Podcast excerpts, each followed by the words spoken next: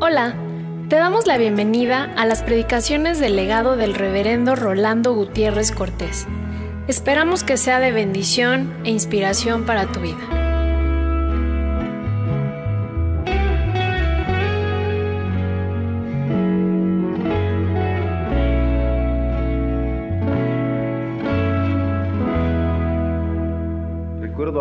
Hace muchos años, 25 por lo menos, un libro que ya no tengo y que tampoco se puede conseguir.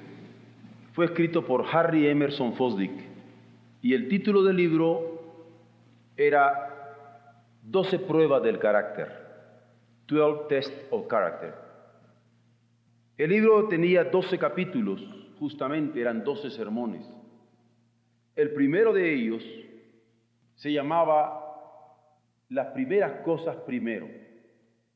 Y el texto en el cual ese sermón estaba basado era, buscad primeramente el reino de Dios y su justicia. Todo lo demás viene por añadidura. Y de esa manera se introducía a los lectores el doctor Fosdick. No puedo yo decir que no me acordaba de este sermón cuando estaba pensando a la luz de la Escritura en lo que en esta mañana habríamos de considerar, en donde proponemos que Dios es la prioridad. La prioridad es Dios. Y cuando esta prioridad está clara en nuestra mente, nada ni nadie, ninguna circunstancia o situaciones van a apartarnos de ello. Y realmente evoqué la memoria del doctor Fosdick porque me parece que aquí está la primera prueba de un carácter, donde tiene jerarquizada su vida, sabiendo qué es primero, y en donde, en el caso de los cristianos, nuestra prioridad está en el Señor.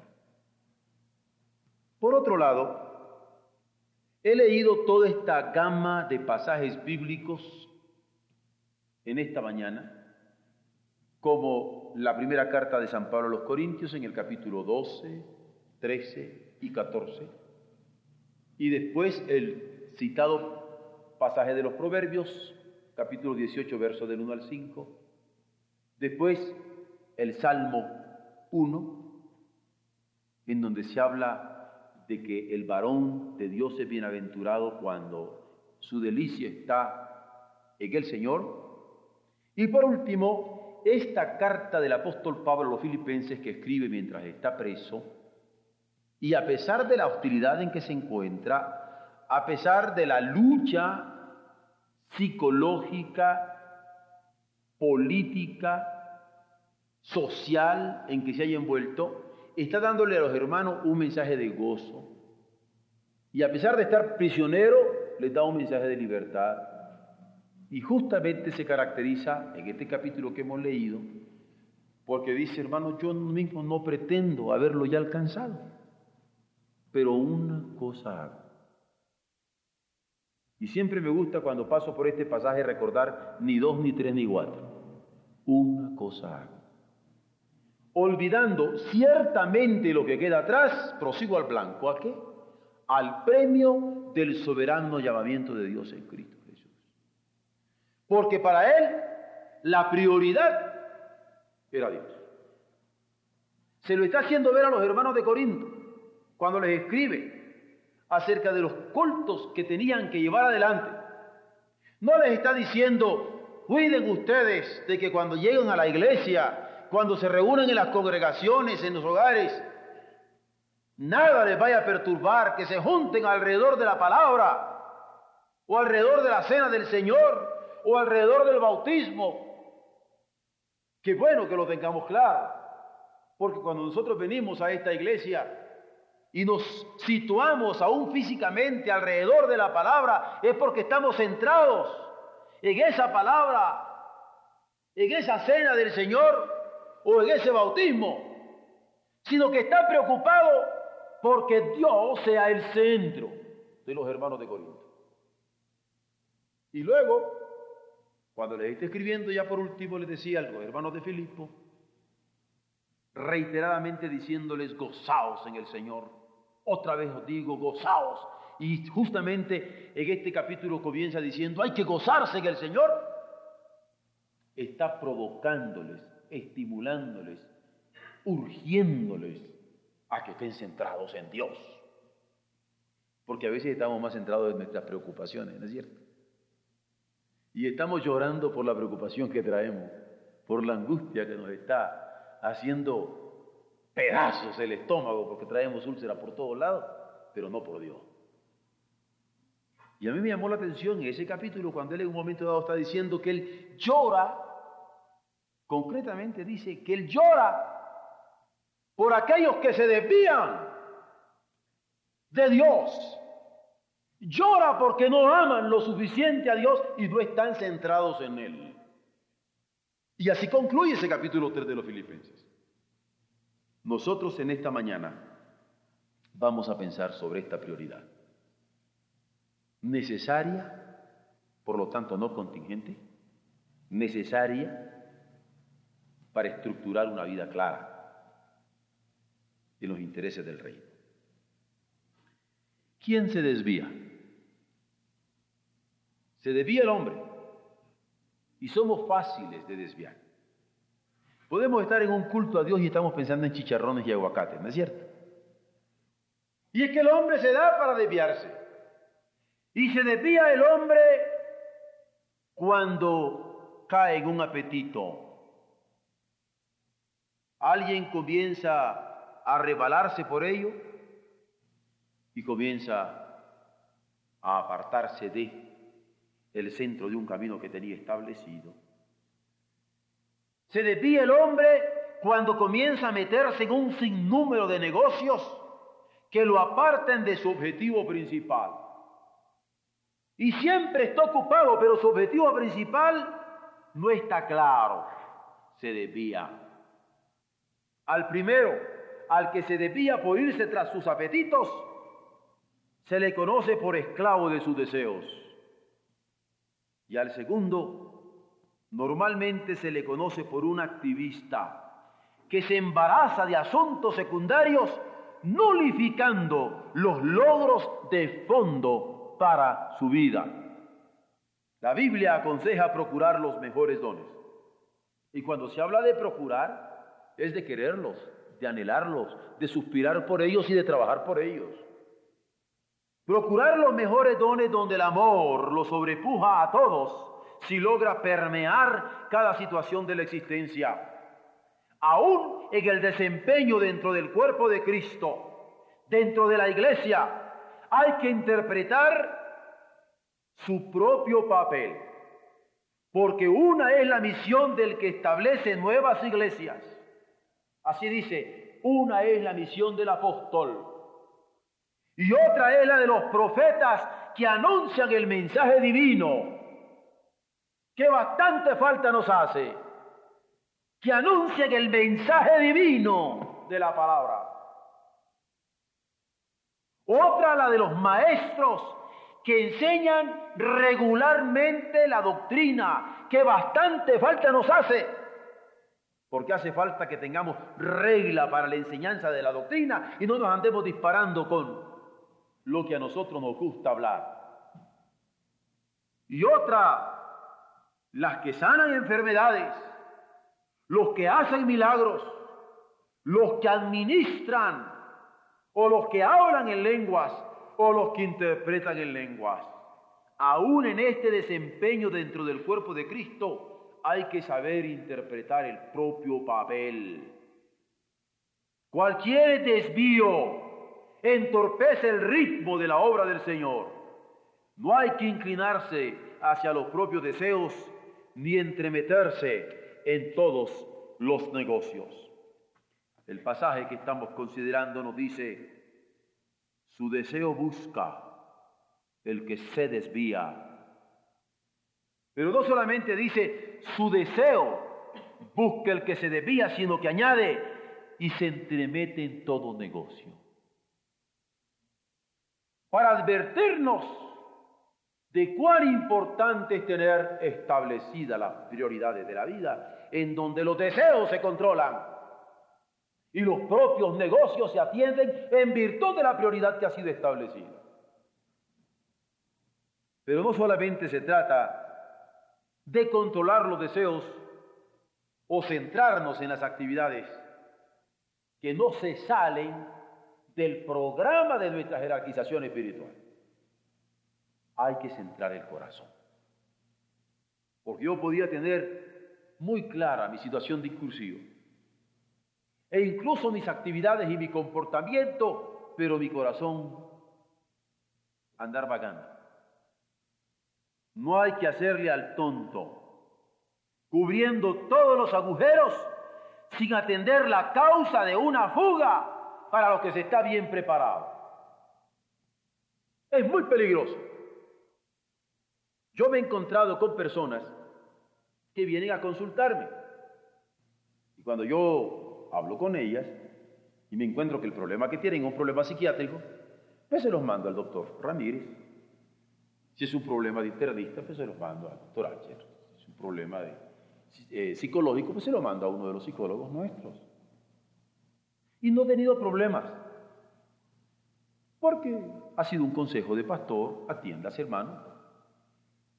Si no atiende esta situación orgánica, o psíquica o psiquiátrica, pues va a tener problemas en su hogar. Ah, lo interesante ha sido al revés. Cuando llegan donde el psiquiatra y no tiene problema psiquiátrico. O donde el psicólogo y no tiene problema psicológico. O donde el médico y no tiene problema orgánico. Lo que necesita es hablar con el pastor. ¿Cómo que con el pastor? Sí, el problema suyo es espiritual. Óigame, ¿pero cómo? Y he tenido los casos. De algunos que gracias a Dios han entendido. Pero la sorpresa viene entonces. Porque se hace interesante que todo el mundo corre donde el dentista cuando le duele la muela. Va donde el oftalmólogo cuando tiene problemas de ojo. Va donde el cardiólogo cuando tiene problemas de corazón.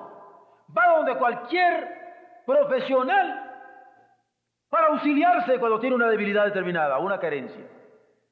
Ah, pero lo espiritual, eso no se busca. Por eso andamos como andamos. Porque no se atiende lo primero. Porque no se pone la prioridad de Dios claramente. Y esto es serio. Porque no se atiende el fondo de la vida. No hay que hacerle al tonto, cubriendo todos los agujeros sin atender la causa de una fuga para los que se esté bien preparado. Mucho menos para llamar la atención de otros de modo que reconozcan que nos movemos cuando en verdad no solucionamos nada de fondo. Le he contado de un hermano que yo tuve, determinada iglesia, que se movía por todos lados el hermano Juancito, pero nunca pasaba el mismo lugar. Muy activo el hermano, hasta sudado.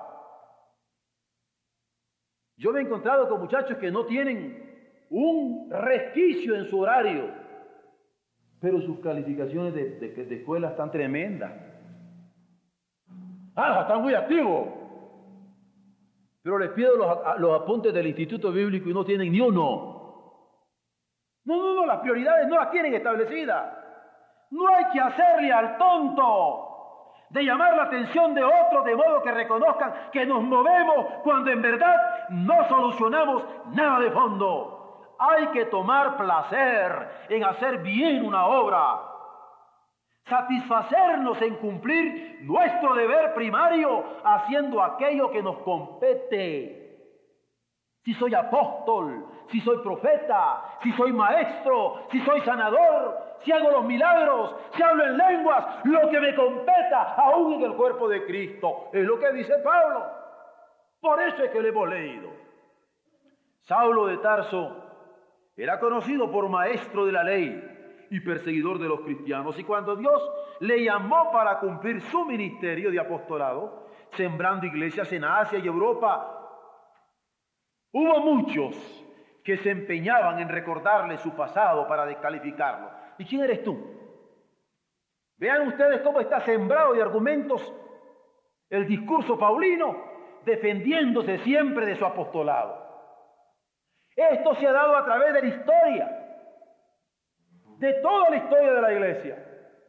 Las grandes aportaciones que hemos tenido a nivel teológico ha sido de personas marginadas. Uno de los más grandes hombres que ha tenido América Latina es Gonzalo Báez Camargo. Y murió con una congregación en la sociedad bíblica. Porque de hecho, nuestro amado don Gonzalo, que aquí lo tuvimos predicando, y que alguna vez voy a, publicarles el sermón que dio aquí en una boda, era prácticamente un marginado.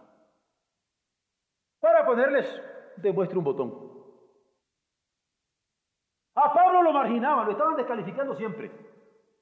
Este no, este no es de los nuestros. ¿Y de dónde salió? Mira nomás, si andaba hasta persiguiendo a los cristianos, tenía que andarse defendiendo Pablo.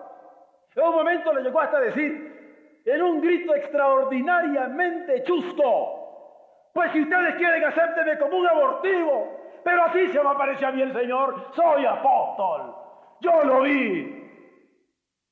Pablo. Pero ¿qué pasó? La gente que quería descalificarlo no lo logró. Cuando querían señalarle la improcedencia de sus actividades de acuerdo a la ley para que no cumpliera su ministerio, él les dijo, ¿saben qué? Yo tengo una receta.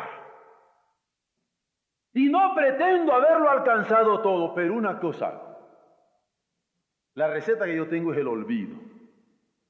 Pero no de mentiritas, como los que andamos diciendo te perdono, pero no te olvido. No, no de mentiritas o los que tienen la ruptura de un noviazgo, ya no te quiero, pero ahí andan viendo el retrato escondidito. No, no, no, no. Pablo decía, yo tengo la receta, olvido ciertamente lo que queda atrás y prosigo al blanco. ¿Cuánto bien haría esto a muchos jóvenes que habiendo tenido fracasos en su vida, están amarrados a un pasado y son incapaces de conquistar el mundo para el Señor y meterse en las dimensiones del reino? A estos jóvenes, especialmente en México, yo siempre les recuerdo la historia mexicana. Porque cuando vino Cortés para acá, los honorables señores que vinieron con él tuvieron en determinado momento la debilidad de acordarse de las cosas españolas. Estaban queriendo el olivo de España y las cositas de España. Y lo que hizo don Hernán fue quemarles nada y les dice, vuelva a nada. Les quemó las naves. Después les señaló, esto es lo que vamos a conquistar y para adelante. Se queman las naves. No se puede de otra manera. Pablo, cuando lo querían descalificar, hizo lo mismo. Y cuando algún cristiano quiere descalificarse, tiene que hacer lo mismo. Olvidar ciertamente lo que queda atrás y para adelante. Adelante. Al premio de la soberana vocación de Dios en Cristo Jesús. Él les contestaba que olvidaba ciertamente lo que había quedado atrás y proseguía la meta de la soberana vocación de Dios en Cristo Jesús, no haciendo más que una sola cosa, sin ceder a sus apetitos o meterse en un sinnúmero de negocios que lo apartaran de su objetivo principal. Es decir, centró su corazón en su apostolado. Y de eso se trata, tener centrado el corazón. Vaya una ironía. Yo conozco gente que tiene mucho cuidado en traer bien centradas las llantas de los coches. Para irse de fin de semana. no tener un accidente. Pero son incapaces de venirse a centrar el corazón. A lo mejor pongo un negocio yo, ¿verdad? Que el hermano Valera pongo, se centran llantas, voy poner, se centran corazón. Vamos a la escritura, porque a mí no me gusta hablar sin escritura. No toma placer el necio en la inteligencia. No toma placer el necio en centrarse. No toma placer el necio en concentrar su corazón. No toma placer el necio en establecer sus prioridades. Y con el deshonrador afrenta a la inteligencia. Qué proverbio, ¿verdad? Vamos al siguiente versículo. hay que elevar el alma a Dios. Quien siga las líneas de pensamiento que señala el apóstol cuando aconseja a los corintios el procurar los mejores dones, donde el amor los sobrepuja a todos, se percatará que aún la oración en lenguas es vana cuando se falla en el amor que el Espíritu Santo derrama en el interior de los suyos.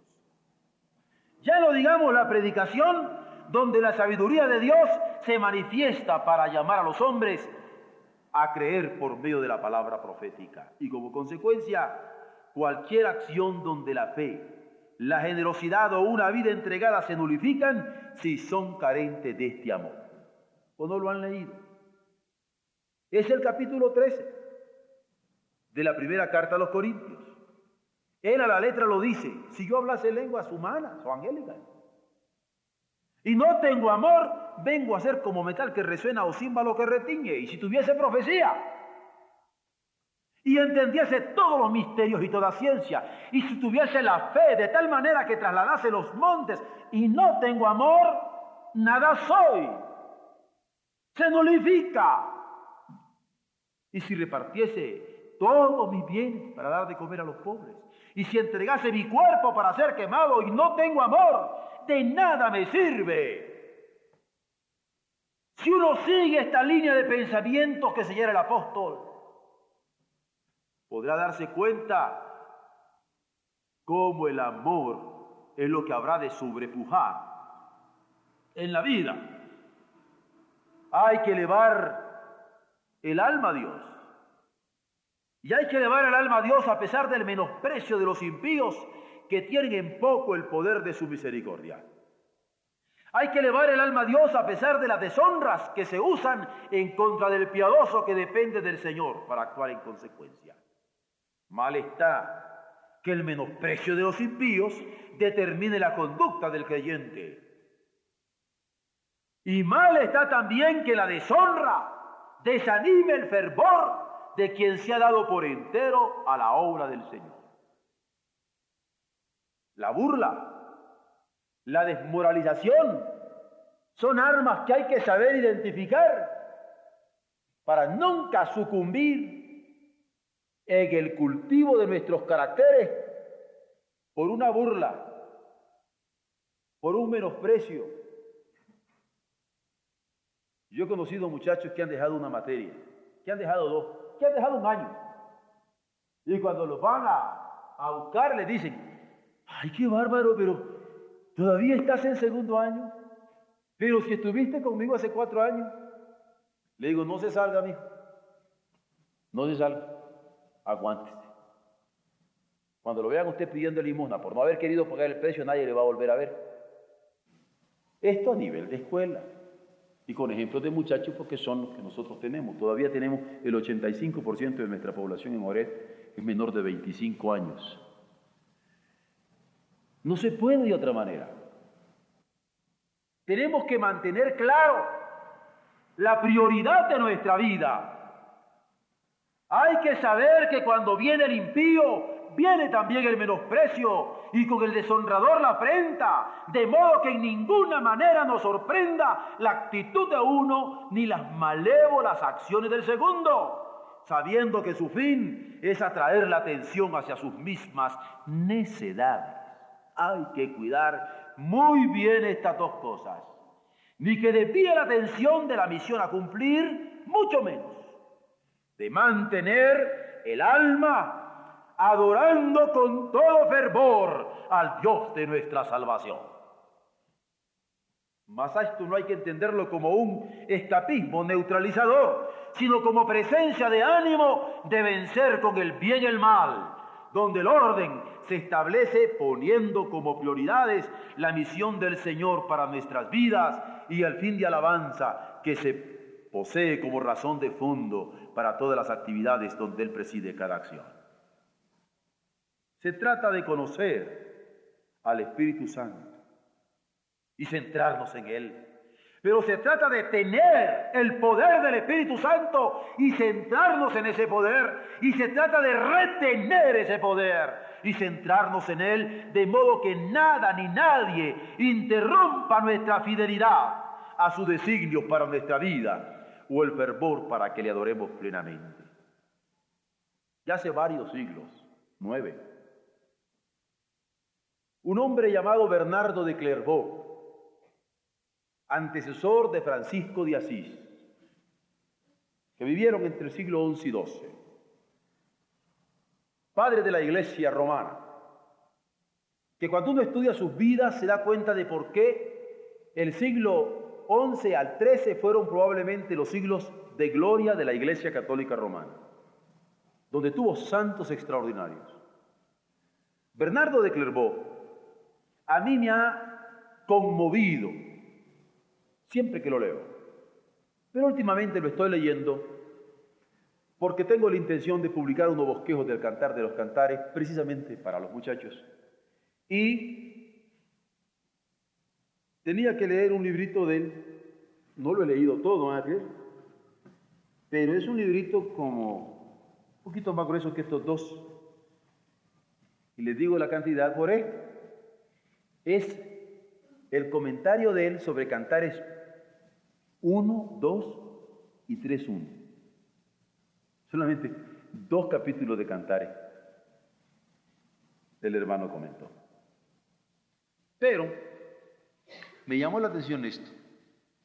Cuando él está discutiendo ese segundo verso del Cantar de los Cantares, le decía a los hermanos, y dice, oh si él me besara con los besos de su boca. Y él dice que es toda una oración del alma acerca de Dios. Me he puesto a pensar, dice Bernardo de Clairvaux, de cómo los patriarcas que esperaron en las promesas de Dios, los legisladores que esperaron en las promesas de Dios, los profetas que esperaron en las promesas de Dios, venían como con un suspiro diciendo, oh, si Él me besara con los besos de su boca, porque estaban esperando de Dios aquella manifestación de amor y de paz. Porque Él lo discute en la Biblia, el beso no es de amor, sino de paz. Se besa en signo de paz. Y yo quiero la paz con Dios. Oh, si Él me besara con los besos de su boca. Y Él comenta, y a mí me hizo llorar, que a Él le daban deseos incontrolables de llorar. Porque preguntábase, ¿Cuántas veces yo he querido, he anhelado, he deseado, he ansiado que el Señor me bese con los besos de su boca? ¿Cuántas veces he querido yo la paz de Dios con esa misma intensidad? ¿Cómo es posible que yo, que ahora conozco a Cristo, no pueda hacerlo del mismo modo? Y cuando ustedes leen la vida de este hombre, rodeado de grandes luchas, fue en tiempos de las cruzadas, él mismo fue el que llevó adelante una de ellas. Cuando ustedes leen esta vida asiaga, hostilizada, tremendamente activa, con esta capacidad de poder adorar a Dios en lo íntimo de su ser y rodeado de aquellos que le estaban acompañando, muchos de ellos ladrones, asesinos que tenía bajo su amparo, cultivando aquellas verduras para comer en donde se estaban encontrando, cuando yo me doy cuenta de que era capaz de adorar con esta intensidad profunda, pienso, ¿y cuántos de nosotros venimos a orar pidiendo, oh, si el Señor tuviera compasión de mí? ¿Cuántos de nosotros tenemos retortijones de entraña porque buscamos a Dios? No es cierto que nuestras preocupaciones determinan más nuestros pensamientos que el anhelo de adorar al Señor. No es cierto que nuestras inquietudes, nuestros problemas, nuestras enfermedades y nuestros pendientes. ¿Hasta dónde somos cristianos entrañables?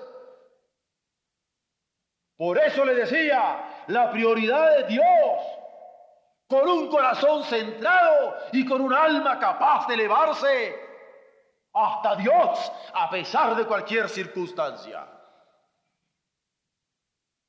Volvamos a la Biblia. No por habernos salido de ella, sino para verificar nuestro pensamiento. Su deseo busca el que se desvía y se entremete en todo negocio. No toma placer el necio en la inteligencia, sino que en su corazón se descubra. Cuando viene el impío, viene también el menosprecio y con el deshonrador la afrenta. Y no vamos a dejar que el impío ni el que quiera afrentarnos por causa de nuestra piedad vaya a determinar nuestra conducta de adoración ante el Señor. Vamos al versículo 4. Dice, aguas profundas son las palabras de la boca del hombre y arroyo que rebosa la fuente de la sabiduría. Aguas profundas son las palabras de la boca del hombre y arroyo que rebosa la fuente de la sabiduría. Yo creo que nos ayudará a saber que uno no puede apreciar las aguas sino cuando sabe de su carencia. Estaba leyendo yo la historia de Tlayacapan, aquí en Morelos, donde nosotros tenemos nuestro centro cultural como iglesia. Y estaba revisando las actas de los cabildos.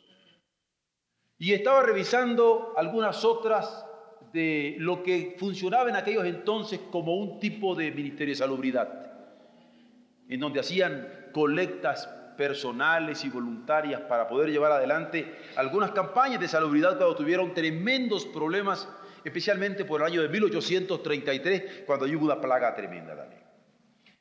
Pero entre varias crónicas que tuve la oportunidad de ver, especialmente de Robelo, me llamó la atención una de donde describe la batalla que se libró en el Cerro del Sombrerito contra Hernán Cortés. Porque ese pueblo es un pueblo precolombino, precolombino. Y la incidencia de estar entre Cuernavaca y México, Tepoztlán, lo hacía un pueblo muy importante. Cortés conquistador quiso tomarlo. Pero a lo que yo me refiero es esto. Hubo un momento que el pueblo se defendió de tal manera, y los de por esa región son bravos. Recuerden el sitio de Cuautla con Morelos. Una región de, mucha valentía en México. ¿Saben ustedes por qué Hernán Cortés le ganó a los de Tlayacapan, a los tlayacapenses? por agua. Porque como no tenían agua, tuvieron que entregarse. Hay que conocer la historia de México para estas cosas. ¿Recuerdan ustedes el caso de aquí de Puebla? Cuando le llegaron a decir que entregue sus armas. Y yo tuviera las armas, no me las vinieras a pedir, hijito. ¿Ah? Miren nomás, franceses estos. Hay que ver el espíritu. Quiero destacarlo porque me gustaría que nos percatáramos que el agua solo la aprecia quien la ha dejado de tener. En estos momentos, por cierto, en acapa no hay agua.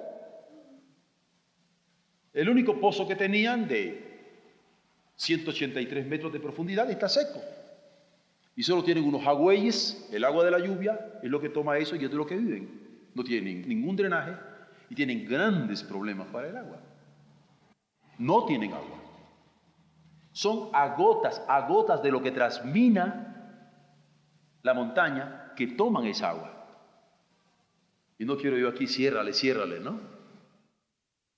Pero no tenemos tiempo como para decirle lo importante del agua. Ahora, vamos a la Biblia. La Biblia dice que las palabras de sabiduría son como aguas profundas.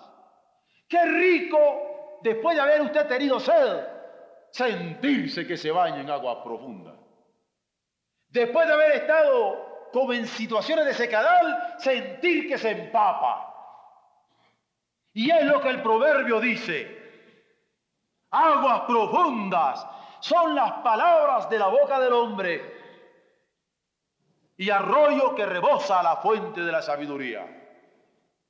Por algo el Señor siempre decía a todos los sedientos, yo soy el agua, porque usted puede aguantar muchas veces hambre, pero no sed. Es de todo sabido cómo Pablo cuidaba con esmero la palabra apostólica, porque esa palabra es la fuente. Y nosotros debemos estar conscientes de que nuestras palabras son como sorbos de agua para saciar la sed. Por eso Pablo cuidaba con esmero la palabra apostólica, porque es la palabra la que crece y la palabra la que se multiplica, la misma que fue confiada a los judíos, guardándola con celo y que al caer en el corazón de los hombres convierte radicalmente sus vidas en fuentes de gracia para quienes les rodean. Así lo señala con precisión en el siguiente capítulo, el 14, que sigue a las excelencias del amor, donde no quiere ignorar el valor de las palabras. Y así lo dice, yo no quiero ignorar el valor de las palabras, sino va bien prefiero hablar cinco bien dichas, para que los que no crean, crean. Alguna vez también el mismo apóstol reconoció la posibilidad de haber sido tosco tal vez en su palabra que había comunicado, pero no en el conocimiento que le aseguraba ser la palabra de vida a la que debían unirse siempre, asirse siempre, aferrarse siempre, permitiendo que morara en abundancia en sus corazones para que siguiera corriendo por el mundo, haciendo bien y siendo glorificada. A Timoteo, el mismo apóstol, encareció con su alma que trazara bien la palabra de verdad. A Tito, que la retuviera con fidelidad en forma sana e irreprochable, porque aguas profundas, muy profundas son las palabras de la boca del hombre y arroyo que rebosa la fuente de la sabiduría. No en vano la escritura. Si ustedes buscan en Eclesiastés 12, hace una, una admonición, una advertencia, un consejo que bien valdría la pena tomarlo acerca de las palabras, del cuidado de las palabras, porque como lo he dicho muchas veces, se lee para saber, se discute para ser sagaz, pero se escribe para ser exacto. Y miren ustedes por qué la palabra apostólica, la palabra misionera, la palabra profética, siempre ha tenido cuidado Dios que se escriba que se escriba. Y alguna vez algunos dijeron, ¿por qué escribe sus sermones? Porque la palabra lo manda. Porque la palabra lo manda. Vean ustedes en el capítulo 12 de Eclesiastés, dice, y cuanto más sabio fue el predicador, tanto más enseñó sabiduría al pueblo. A más sabio, más sabiduría enseña. ¿Y qué es lo que hizo el predicador? Hizo escuchar los proverbios. Y por su parte también compuso muchos proverbios. ¿Y qué más? Vean el verbo, procuró. Y vean el siguiente verbo, procuró hallar. Y con doble L de encontrar. Aunque no cabría mal el, de, el, el porque en el haber del predicador deben haber palabras exactas. Pero él dice, procuró hallar, hallar palabras agradables, bonitas, elocuentes, con gracia, las procuró. Algunos dicen, a mí me preocupa cuando oigo al pastor porque tengo que buscar el diccionario, bendito sea Dios. Nos instruimos todos, porque no se trata de estar diciendo palabras solamente por impresionar, sino para auscultar, para buscar edificación para nuestras vidas. Procuró hallar palabras agradables y ojo, y escribir. Y escribir. Y no cualquier cosa. escribir rectamente. ¿Y qué escribía? Palabras. ¿Y qué palabras? Palabras de verdad. ¿Por qué? Volvamos al texto. Porque aguas profundas son las palabras de la boca del hombre, cuanto más la de la que está diciéndose en nombre del Señor. Aguas profundas y arroyo que rebosa la fuente de la sabiduría. Recuerdo que César Abreu había escrito un poema que publicamos nosotros en uno de nuestros boletines que se llamaba Hombre Fuente. Y también me acordé de él cuando estaba poniendo ese título acá. Dios nos quiere hombres fuentes, mujeres fuentes, que tengamos palabra buena. ¿Por qué desviarse entonces cediendo a un apetito? ¿Por qué desviarse entonces metiéndose en un sinnúmero de negocios, sucumbiendo en la necedad de quien no centra el corazón en lo que Dios tiene para su vida? ¿Por qué desviarse por el menosprecio de un impío o la afrenta de un impío que desea desubicarnos de la misión que Dios nos ha dado y el fervor con que estamos llamados a adorarle? Sobre toda cosa guardada hay que cuidar el corazón porque del mana como fuente a borbotones la vida eterna cuando hemos conocido a Dios. Es de la abundancia del corazón. Va a señalar Jesucristo que abra la boca como arroyo, arroyo que rebosa en fuentes de sabiduría. Por último, el versículo 5. Este es como para ponerlo especialmente en las oficinas de nuestros hermanos que tienen algún cargo público para hacer justicia en nombre de Dios y de nuestro país. Miren el verso 5. Tener respeto a la persona del impío para pervertir el derecho del justo no es bueno. ¿Se imagina usted que usted al entrar a cualquier Procuraduría de la República se encontrara en una de las oficinas puesto ese texto bíblico. Tener respeto a la persona del impío para pervertir el derecho del justo no es bueno. La Santa Biblia o Salomón. ¿Usted cree que le van a ofrecer mordida? Usted les pegaría el mordisco desde antes de, de que ellos digan pío. Por eso es que es importante tener como prioridad a Dios. Por eso es que es importante. Si lo que estamos hablando no es etéreo, está aquí y ahora. Por eso es que es importante tener centrado el corazón, elevar nuestra alma a Él y ser hombres fuentes para todo lo que se nos acerca. Tener respeto a la persona del impío para pervertir el derecho del justo no es bueno. ¿Tiene usted una mejor palabra para mí? Este es el poema de un muchacho, de un joven de 23 años, cuya historia la recoge don Francisco Estrello en uno de sus libros. Justamente en donde se recopila una serie de programas para uniones de jóvenes, para ligas de jóvenes, para reuniones de muchachos.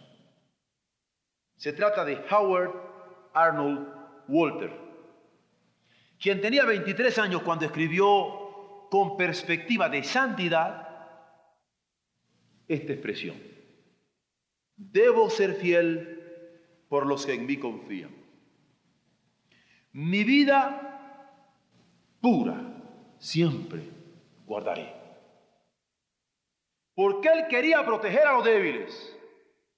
Quería ser fiel para que ningún débil fuera a tropezarse con un mal testimonio suyo. Quiero ser fiel, debo ser fiel por los que en mí confían. Quería proteger a los débiles siendo ejemplo de pureza. Ni tenía que dejar de reír. Y en breve verán ustedes que los otros versos, que justamente son traducidos por don Gonzalo Báez Camargo, las primeras dos expresiones son traducidas por don Francisco Estrella, Don Gonzalo traduce quiero ser fiel y don Francisco traduce debo ser fiel. Y, y me gustó más el debo, a mí en lo personal, por eso lo estoy compartiendo en estos momentos, porque no tenía que dejar de reír para ser fiel, mucho menos de amar para ser fiel, mucho menos de gozar o de gozarse en las cosas nobles de la vida. Todo lo que anhelaba, comenta don Francisco, era estar dispuesto a vivir para la honra y gloria de su Señor. Más allá de la prudencia, más allá de la reflexión como actitudes fundamentales en la vida de los hombres, subyace la piedad que se manifiesta en un corazón centrado en los negocios del Señor más allá de la prudencia y la reflexión, subyace un alma ferviente que codicia y anhela los atrios del Dios vivo. Una palabra edificante que libra de muerte y una vida de santidad que bendice sin acepción de personas, al débil primeramente, pero también a los fuertes. El poema de Walter que justamente se lo escribió a su madre. Y fue por su mamá que nosotros tenemos el poema, porque fue de esas mamás que supo guardar ese tesoro de su muchacho. Dice así, quiero de todo ser el fiel amigo, dar, olvidando luego lo que di. Como soy débil, quiero ser humilde. La vista, alzar, reír, amar, servir. Dame, Señor, lealtad, pureza y fuerza. Dame valor, templanza y humildad. Dame el amor que da y ayuda y sirve y hazme vivir según tu voluntad. Cuando la prioridad es Dios, se puede decir este poema. Las primeras cosas deben ser primero. Y primeramente hay que buscar el reino de Dios y su justicia. Y todo este cúmulo de bendiciones que hemos descrito y tratado de explicar en función de la piedad y el fervor a Dios, vienen por añadidura.